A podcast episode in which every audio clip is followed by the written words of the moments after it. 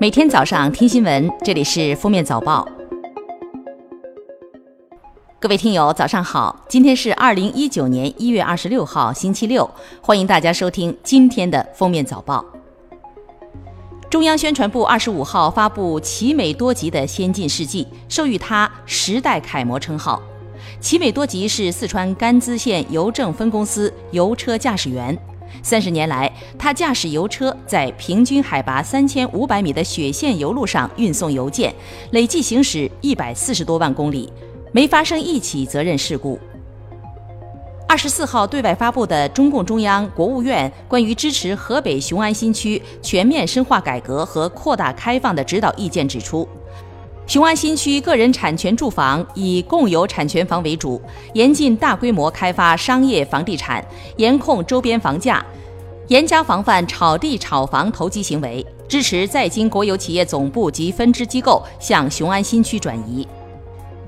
工信部负责人日前表示，5G 第三阶段测试工作基本完成，5G 基站与核心网设备均可支持非独立组网和独立组网模式，主要功能符合预期。达到预商用水平。二零一九年将启动五 G 增强及毫米波技术研发试验等工作。一月二十五号，西安市中级人民法院公开开庭审判了被告人辛海平故意杀人一案，以故意杀人罪判处被告人辛海平死刑，剥夺政治权利终身。二零一八年六月二十二号，辛海平砍杀公交乘客及路人，致四人死亡，七人轻伤。国家统计局二十五号公布二零一八年全国时间利用调查公报，中等收入群体就业工作时间最长，就业工作时间为七小时五十一分钟。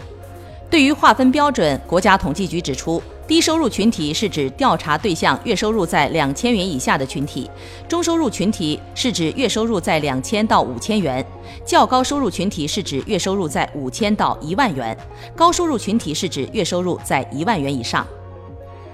调查公报显示，收入越低的居民看电视时间越多，低收入群体每天看电视时间为一小时五十分钟；收入越高的居民阅读书报期刊的时间越多，高收入群体阅读时长为二十分钟。高收入群体中百分之二十一有阅读行为，而低收入群体只有百分之六点六有阅读行为。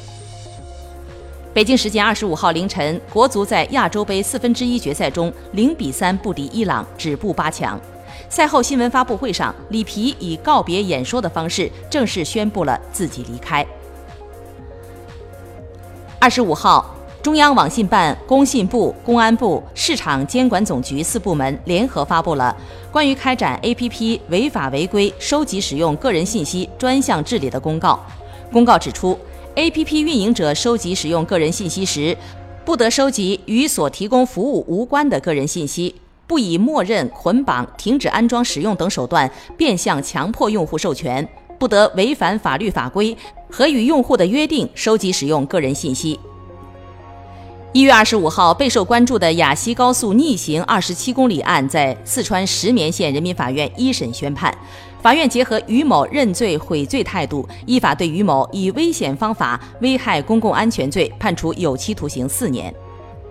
一月二十五号，新东方年会上的释放自我的吐槽视频火了，歌词引发了网友共鸣，迅速刷屏。而俞敏洪则表示，节目能够传播，本身就已体现了他的态度，对敢于揭露新东方问题的创作这个节目的创作演职人员奖励十万元。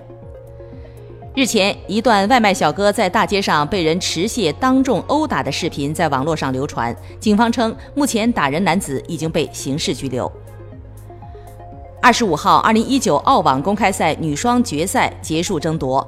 中国金花张帅搭档澳大利亚名将斯托瑟夺得女双冠军。张帅收获了个人职业生涯中首个大满贯赛冠军，成为第六位捧得大满贯桂冠的中国大陆金花。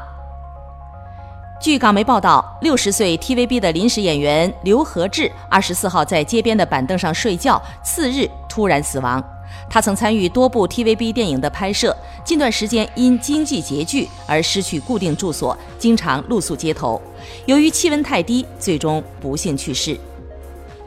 据路透社报道，委内瑞拉总统马杜罗表示，已决定关闭委内瑞拉驻美国大使馆及所有领事馆。